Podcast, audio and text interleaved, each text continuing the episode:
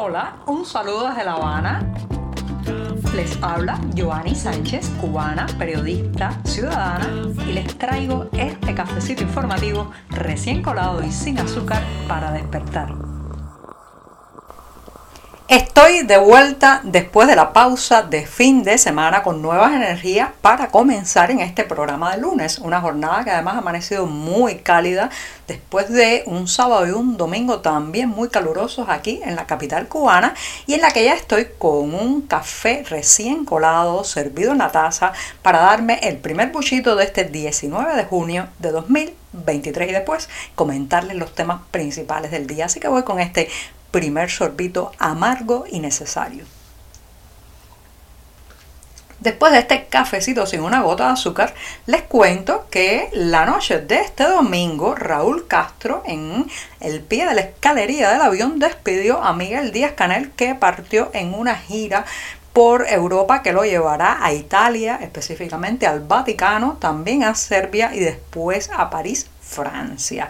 Esta despedida no es no deja de ser simbólica porque Recuerden que Miguel Díaz Canel es un eh, gobernante bastante aislado en lo diplomático que en los últimos años apenas ha viajado a, digamos, territorio de sus camaradas políticos e ideológicos como Rusia, Venezuela, Nicaragua y, bueno, pues también a México donde Andrés Manuel López Obrador le ha extendido eh, la alfombra roja. Pero fuera de eso, eh, pues sus periplos por el mundo democrático han sido muy limitados, entre otras cosas, por porque su reputación de eh, dictador, de no respetar los derechos civiles, de haber impulsado la represión durante las protestas populares de julio de 2021, pues ha hecho que le retiren el saludo y las invitaciones muchos gobiernos democráticos del planeta. Ahora, sin embargo, pues está rumbo a Europa y se espera que sea recibido por el Papa Francisco. Sí, será la primera audiencia del Papa tras su operación. Saben que eh, fue sometido a una cirugía por una hernia abdominal, recibirá a Miguel Díaz Canel. Habrá un protocolo que se sigue por todos los jefes de Estado y también habrá una reunión eh, con Francisco en la que se espera, aunque no se ha hecho pública la agenda, se espera que se hable de los presos políticos en Cuba. Sí, señoras y señores, casi un millar de personas tras las rejas por ejercer el derecho a la protesta cívica, eh, plantear algún tipo de opinión crítica contra el régimen hacer eh, arte independiente, como es el triste caso del artista Luis Manuel Otero Alcántara, y todo eso ha ido creando una situación muy insostenible para las familias de esos presos, pero también para el propio régimen que está siendo presionado por todas partes a que libere cuanto antes, escarcele cuanto antes a esas personas. Se espera que Francisco eh, pues hable de ese tema, quizás eh, sugiera al régimen cubano abrir las prisiones, destrabar los cerrojos y finalmente liberar a esos ciudadanos, pero no sé, no sé, no guardo muchas esperanzas. Francisco ha sido muy cauto a la hora de criticar la falta de derechos y de libertades en la isla y estamos a punto ya de cumplir el segundo año desde esas protestas populares y no parece haber un gesto de clemencia, un gesto aperturista, un gesto de libertad desde el poder en Cuba. Todo lo contrario, más bien parece que quieren seguir utilizando a esos prisioneros políticos y prisioneros de conciencia como una carta de cambio de una jugada política quizás con Washington, con la Unión Europea, con algún eh, gobierno democrático del planeta y bueno, pues esos presos son los rehenes, son, digamos, lo, el toma y daca para una negociación. Esperemos que en la reunión entre Díaz Canel y el Papa Francisco se hable de ellos, los grandes olvidados de, eh, toda esta, de todos estos meses, no tanto por las familias ni por las organizaciones internacionales y los organismos independientes y la prensa independiente, sino sobre todo por los grandes poderes. Se han olvidado de los presos políticos y el Vaticano tiene una responsabilidad también en esa desmemoria.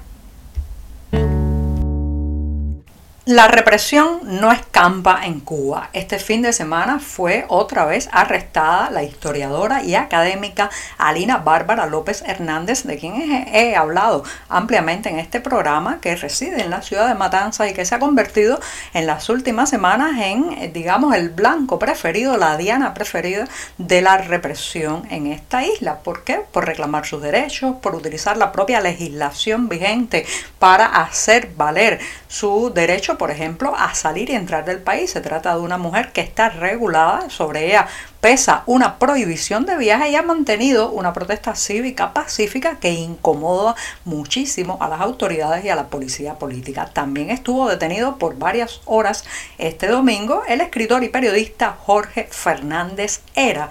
Y eh, quiero detenerme en este caso porque Era fue detenido estando en el Parque Central de La Habana y mientras portaba una hoja en blanco. Imagínense ustedes ser arrestado por llevar un papel donde no se dice nada. Eso da eh, una muestra de la envergadura de la intolerancia, eh, la represión, la falta de libertades que ni siquiera le permiten a un ciudadano estar en un parque céntrico, en una plaza pública con un papel en blanco. Y también da la medida de la importancia de diversificar las formas de protesta, la creatividad, los nuevos métodos son bienvenidos porque fíjense cómo incluso esto que parece eh, casi una burla, pues incomoda muchísimo al oficialismo. Lanzan sus agentes represivos, se descolocan y eh, pues eh, de alguna manera apelan a el ridículo, a hacer el ridículo público de arrestar a una persona porque porta un papel en blanco. La nueva forma de protesta en Cuba. Como si hubiera sonado el disparo de arrancada y la meta, la meta fuera residir en el extranjero, aprovechar cualquier viaje para escapar de la isla, bueno, pues al menos así lo han interpretado cinco deportistas cubanos que se han fugado en los últimos días. Cuatro de ellos son mujeres del equipo de balonmano de la isla que aprovecharon una estancia en Francia, París, para simplemente escapar, perderse de la delegación, fugarse o como dice el oficialismo, desertar. Se trata de Aris Lady Márquez, Yudisaday Rodríguez, Melissa Arias y Heidi también, también se supo de la fuga del atleta de tiro deportivo Michel Ornel Orellana que estaba en unas prácticas en España. Todo esto, señoras y señores, ocurre pocos días antes de que comience en El Salvador, comience en El Salvador los Juegos Centroamericanos y del Caribe a los que la delegación cubana va a llegar ya menoscabada, con al menos cinco deportistas de menos y se espera que también en la cita salvadoreña, que va a tener una edición también en República Dominicana, pues allí también se escapen más y más atletas. ¿Por qué?